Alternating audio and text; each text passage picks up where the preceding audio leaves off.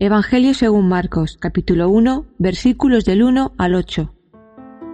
Ministerio de Jesús y predicación de Juan el Bautista. Principio de la buena noticia de Jesucristo el Hijo de Dios.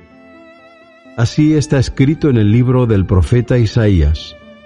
Mira, yo envío mi mensajero delante de ti para que te prepare el camino. Te oye una voz Alguien clama en el desierto, preparad el camino del Señor, abrid sendas rectas para Él. Juan el Bautista se presentó en el desierto proclamando que la gente se bautizara como señal de conversión para recibir el perdón de los pecados. La región entera de Judea y todos los habitantes de Jerusalén acudían a él, confesaban sus pecados y Juan los bautizaba en las aguas del Jordán. Juan iba vestido de pelo de camello, llevaba un cinturón de cuero y se alimentaba de saltamontes y miel silvestre.